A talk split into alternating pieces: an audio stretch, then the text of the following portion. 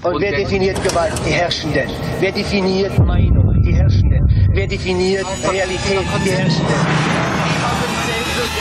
Nur zustande, wenn auch möglich ist, dass verschiedene Fraktionen miteinander reden können. Ja. Gerade uns wurde aber Öffentlichkeit nicht möglich gemacht. Wir mussten sie erkämpfen. Die Modeindustrie hat schon immer eine sehr, sehr unterschätzte Rolle gespielt im ganzen Gefüge der Formung der Gesellschaft. Eine weitere Verknüpfung stellen wir heute in Richtung Hollywood dar. Und zwar geht es um den berühmten, bekannten Regisseur Roman Polanski, sehr, sehr respektiert durch seine Filme, wie zum Beispiel Chinatown oder auch Rosemary's Baby. Für den Film Chinatown erhielt Roman Polanski zum Beispiel elf Oscar-Nominierungen. Roman Polanskis Fall ist sehr interessant, weil dort genau diese Verknüpfungen, die wir vorher angesprochen haben, sehr, sehr deutlich werden. Roman Polanski erlitt im Jahr 1969 einen Schicksalsschlag, als die Manson Family seine damalige Ehefrau Sharon Tate ermordet haben. Das sollte aber nicht das Letzte sein, was den kontroversen Fall Roman Polanski für die Öffentlichkeit so würzig machte, denn als er zugab, Sex mit einer 13-Jährigen gehabt zu haben, war es klar, dass das Kapitel Roman Polanski sehr, sehr viel düsterer war, als man es jemals geglaubt hätte. Dementsprechend ist es, glaube ich, Zeit, mal einen geschärften Blick auf die Legacy von Roman Polanski zu werfen.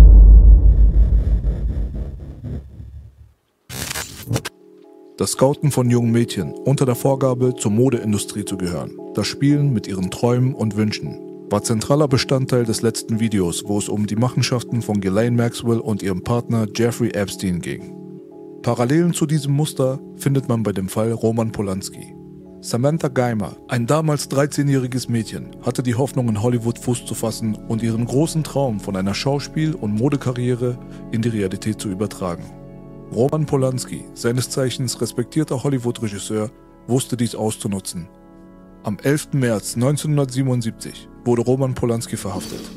Tatvorwurf sexuelle Übergriffe auf die damals 13-jährige Samantha Geimer. Bevor wir uns die Details des Tatvorwurfs und der kontroversen Gerichtsverhandlung etwas näher betrachten, schauen wir uns erstmal an, wer Roman Polanski war. Polanski startet im Jahr 1954 das Filmhochschulstudium als Regisseur. Im Jahr 1968 heiratet Roman Polanski die Schauspielerin Sharon Tate. Im selben Jahr wird Roman Polanskis erste Hollywood-Produktion mit dem Namen Rosemary's Baby ein großer Welterfolg. Im Sommer 1969 werden Roman Polanskis Frau Sharon Tate und vier ihrer Gäste in ihrem eigenen Haus von der Manson Family im Auftrag von Charles Manson ermordet. Zwei Jahre später feierte Roman Polanski mit dem Film Macbeth sein Comeback als Regisseur. Nur kurze Zeit später, im Jahr 1974, feierte Roman Polanski einen seiner größten Erfolge. Elf Oscar-Nominierungen für den Film Chinatown. In der Hauptrolle Jack Nicholson. Samantha Geimer, damals 13 Jahre alt, wurde im Jahr 1977 über einen Freund in Richtung Roman Polanski vermittelt. Polanski fotografierte damals für das Vogue-Magazin und hatte eine spezielle Beziehung zu diesem Fotoshooting. In einem Interview bestätigte Polanski, besonderes Interesse an dieser Form von Shooting zu haben, weil er, nach eigenen Aussagen, Mädchen dieser speziellen Altersgruppe besonders interessant fand und die Mädchen dieser Altersgruppe ihn aus irgendeinem Grund wohl mögen würden. I was about to make um, um, a series of photographs of uh, young girls of that age for um, um, a, a, French magazine called, called Vogue Homme. And uh, I found it quite an interesting um, enterprise because I like the girls of this age and uh, because the girls of that age for some reason like me. Für die erste Zusammenarbeit brachte Roman Polanski Samantha Geimer damals auf einen Hügel und ließ Samantha bei diesem Outdoor-Shoot mehrmals die Kleidung wechseln. Dabei beobachtete Roman Polanski Samantha Geimer laut ihrer eigenen Aussage. Zu einem weiteren Shooting brachte Roman Polanski Samantha Geimer damals zum Haus von Jack Nicholson. Er goss der damals 13-jährigen Champagner ein und schenkte immer wieder nach. Polanski bittet Samantha Geimer darum, sie topless fotografieren zu dürfen.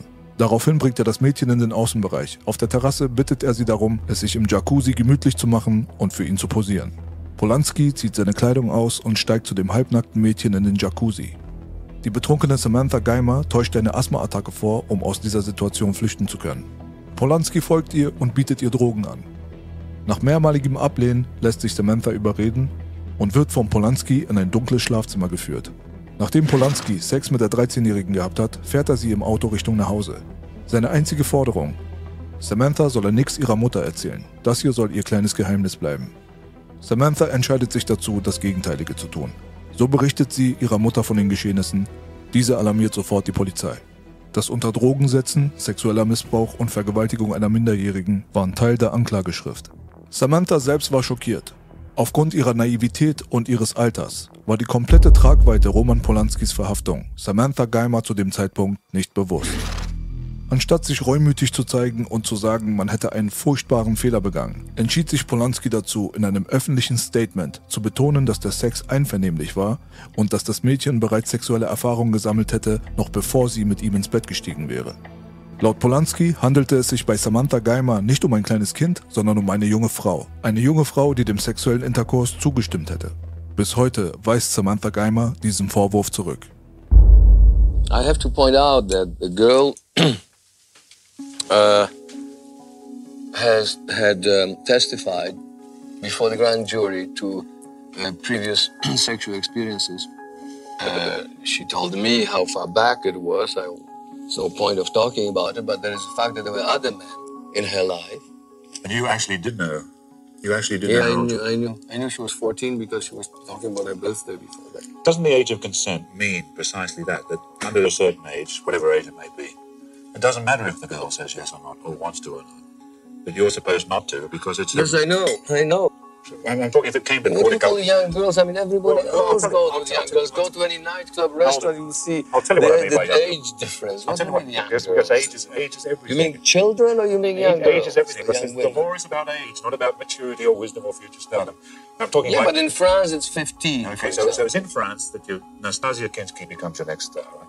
She's 15 years old, and the world, one way or another, finds out you're having an affair with her. Now, the, the fact that you're having an affair that with was a 15 year old, before. Before. But she that- was 15 before. but that can get you 50 years in California. Yeah, no, but not here. No, but if, you not in if, Germany. if the case comes to trial in California, all these things are going to No, be it can't get 50 years. I mean, this is this is nonsense that press writes about. What 50 years? Just think. Trotz dieser fragwürdigen Aussagen Roman Polanskis war es seinem Anwalt möglich, einen Deal auszuhandeln.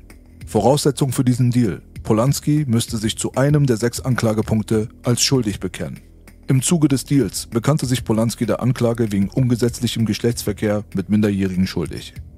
Er wurde angewiesen, sich einer 90-tägigen psychiatrischen Untersuchung in Chino zu unterziehen. Nach der Entlassung aus dem Gefängnis nach 42 Tagen stimmte Polanski dem Plädoyer zu, seine Strafe auf Zeit zu verbüßen. Es war die Zeit, die er bereits im Gefängnis verbracht hatte. Die restliche Zeit sollte auf Bewährung ausgesetzt werden. Später erfuhr Polanski aber, dass der Richter Lawrence Rittenband einigen Freunden gesagt hatte, dass er den Deal platzen lassen würde und Polanski für 50 Jahre ins Gefängnis stecken würde. Rittenband erzählte wohl Howard Polanskis Freund und Drehbuchautor Howard E. Koch, dass er dafür sorgen würde, dass Roman Polanski das Gefängnis nie wieder verlassen würde. Auch Samantha Geimers Anwalt bestätigte diese Aussage des Richters im Nachhinein. Daraufhin beschloss Polanski bei seiner eigenen Verurteilung nicht zu erscheinen. Am 31. Januar 1978, dem Tag vor der Verurteilung, verließ Polanski das Land mit einem Flug nach London. Nur einen Tag später reiste Roman Polanski in Richtung Frankreich. Als französischer Staatsbürger war er vor der Auslieferung geschützt. Es dauerte aber nicht lange und Roman Polanski fing wieder an, Filme zu drehen. Auch wenn es ihm nicht möglich war, nach Hollywood zurückzukehren, feierten seine Filme internationale Erfolge und wurden auf allen großen Festivals bejubelt. Anscheinend hatte Hollywood kein Problem mit der Verurteilung von Roman Polanski.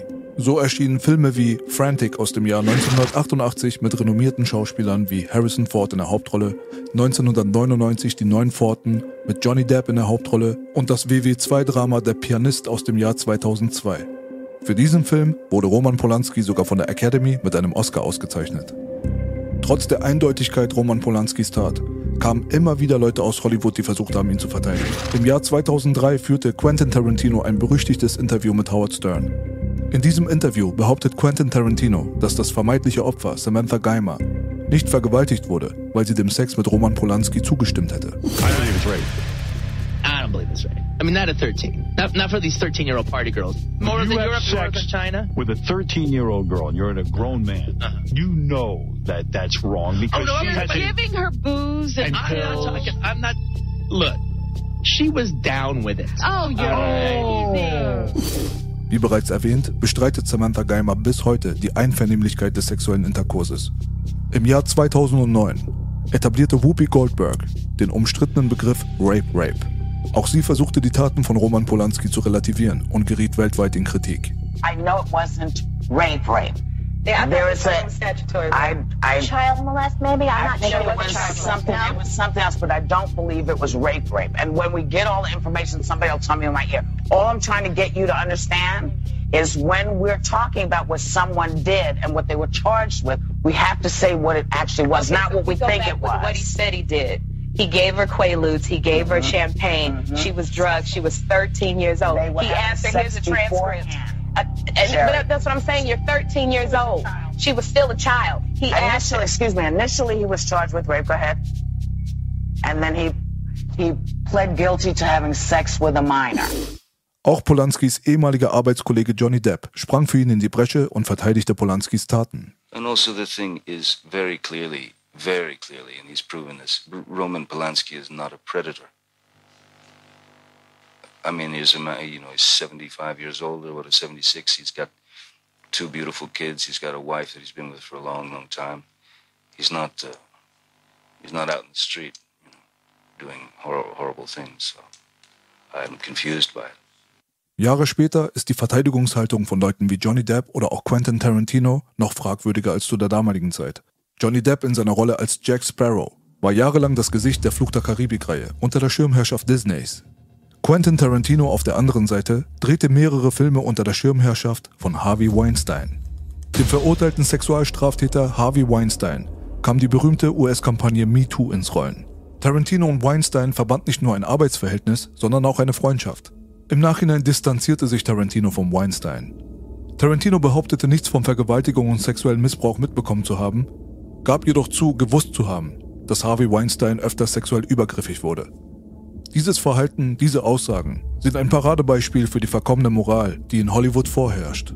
Denn sollte man auch den Spekulationen Gehör schenken, dass Samantha Geimer damals nicht ganz so unschuldig war, wie sie behauptet hat, sollten die Aussagen der Hollywood-Kollegen auch korrekt gewesen sein, sodass es sich nicht um eine klassische Vergewaltigung gehandelt hat, sondern um einvernehmlichen Sex. So ändert es nichts an der Tatsache, dass Roman Polanski zugegeben hat, dass er Sex mit einem 13-jährigen Mädchen gehabt hat. Jahre nach den Aussagen von Johnny Depp, Whoopi Goldberg und Quentin Tarantino, um nur einige zu nennen, sollte der Skandal um Polanski in die nächste Runde gehen. So schreibt das Rolling Stone Magazin auf ihrer Website. Neuer Vergewaltigungsvorwurf gegen Roman Polanski. Ein Artikel aus dem Jahr 2017. Im Artikel wird Folgendes beschrieben. Es ist bereits der vierte Vergewaltigungsvorwurf gegen Roman Polanski.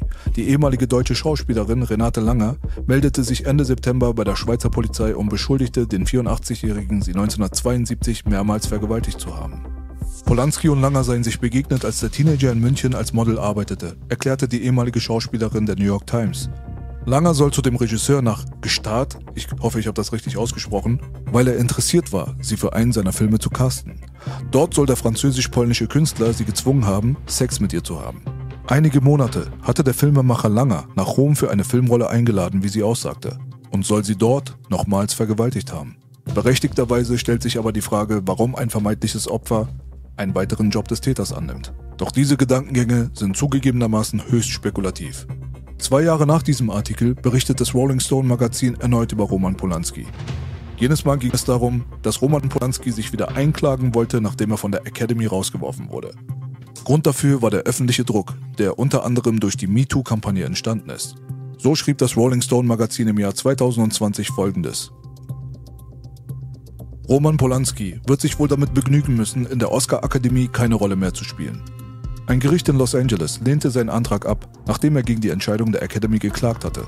Die zuständige Richterin bewertete seinen Rauswurf 2018 wegen Vorwürfen sexuellen Missbrauchs und damit Verstößen gegen die Ethikvorschriften des größten Filmverbands Amerikas als rechtmäßig.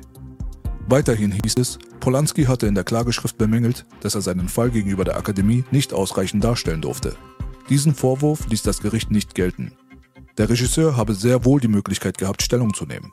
Auslöser für die Ausbotung Polanskis ist die MeToo-Debatte im Jahr 2018 gewesen, die nach dem Bekanntwerden schwerer sexueller Missbrauchshandlungen durch den Kinomogul Harvey Weinstein Hollywood-Standards ins Wanken brachte. Auch die Oscar-Akademie hatte daraufhin ihre Ethikvorstellungen neu bewertet und dementsprechend gegenüber Polanski reagiert. Auch Bill Cosby und selbstverständlich Harvey Weinstein wurden ausgeschlossen. Wenn man bedenkt, dass Roman Polanski im Jahr 1977 verurteilt wurde, einen Oscar als Regisseur für das 2003er Drama Der Pianist erhielt und viele weitere Male in dieser und anderen Kategorien nominiert wurde, stellt sich doch die Frage, warum es über 40 Jahre gedauert hat, dass sich die Academy von diesem Menschen distanziert hat. Roman Polanski ist heute 89 Jahre alt. Er arbeitet immer noch in der Filmindustrie. Sein neuester Film wurde im Jahr 2019 veröffentlicht. Die deutsche TV- und Filmlandschaft hat sich anscheinend auch nicht daran gestört, dass es sich bei Roman Polanski um einen rechtskräftig verurteilten Kinderschänder handelt. So gab Roman Polanski im Jahr 1988 ein Interview mit Günter Jauch im deutschen Fernsehen, bekam im Jahr 2011 vom Filmmuseum Potsdam eine Ausstellung spendiert und bekommt eine Verewigung auf der Website des Studio Babelsbergs, welches an der Produktion des Pianisten beteiligt war. Wacky Fact. Werter Onkel, die einzige Frage, die sich uns jedoch eigentlich nur noch stellen kann, ist doch, wie viele noch? Wie viele noch? Von Dutroux bis Polanski, von Maxwell bis hin zum Sachsensumpf, von den nicht im Vatikan bis hin zu der peinlichsten, unglaubwürdigsten Geschichte seit BTC 7. Gut, mittlerweile wurden beide von der Fledermaus in den Schatten gestellt, aber das ist ein anderes Thema. Es nimmt doch kein Ende. Wir bräuchten gefühlt eine Armee von abertausenden Carsten Stahl-Klonkriegern. Hallo, ich bin's, Carsten Stahl. Um gegen das, was uns hier im Endeffekt wirklich gegenübersteht, anzukämpfen. Warum wird denn ein Roman Polanski nicht einfach ausgeliefert? Warum wird so jemand sowohl von der polnischen als auch der französischen Regierung gedeckt? Wieso haben wir die Klientenlisten von Mark Dutroux und Jeffrey Epstein immer noch nicht gesehen? Und weshalb ist Ghislaine Maxwell überhaupt wegen Menschenhandel im Knast, wenn sie, wenn man den Gerichten Glauben schenken darf, ja eigentlich mit niemandem gehandelt hat? Hat sie die Menschen mit sich selbst gehandelt, ja? Okay. Freunde, das sind die Geschichten, die uns aufgetischt werden. Und dabei scheinbar einfach jedes Mal von uns erwartet wird, dass wir es einfach jedes Mal schlucken und jedes Mal einfach wieder konsequenzlos hinnehmen oder ignorieren. Dabei müssen wir halt einfach, so bitter wie es ist, lernen, was hier passiert, konsequent zu benennen. Das ist strukturelle Pädophilie. Wir leben in einer Welt, in der strukturelle Pädophilie nicht nur vertuscht, ignoriert und geduldet wird. Nein, Freunde, was ihr in den kommenden Jahren noch sehen werdet, wird all das mühelos in den Schatten stellen. Und ich meine hier die Art von Schatten, vor der uns über die Zeit schon genügend tapfere Seelen gewarnt haben.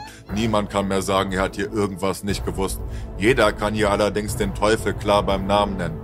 Strukturelle Pädophilie. Nichts weiter als das radioaktive Krebsgeschwür inmitten unserer Gesellschaft. In diesem Sinne, ich bedanke mich für die Aufmerksamkeit. Das war's von mir. Zap, zarab, zurück zu B. Wacky Facts. Also, wie nicht anders zu erwarten war, geht dieser Hasenbau verdammt tief runter. Und wer Bock darauf hat, noch ein bisschen tiefer in diesen Hasenbau hineinzuschauen, der kann gerne diesen Kanal hier abonnieren und das nächste Mal wieder einschalten, wenn es heißt Megaphone. Solange könnt ihr uns supporten, indem ihr auf patreon.com raufgeht, 100% Real Talk. Den Link findet ihr natürlich in der Beschreibung und direkte Supporter unserer Arbeit werdet. Willkommen zurück zum Megaphone. Und don't call it a comeback.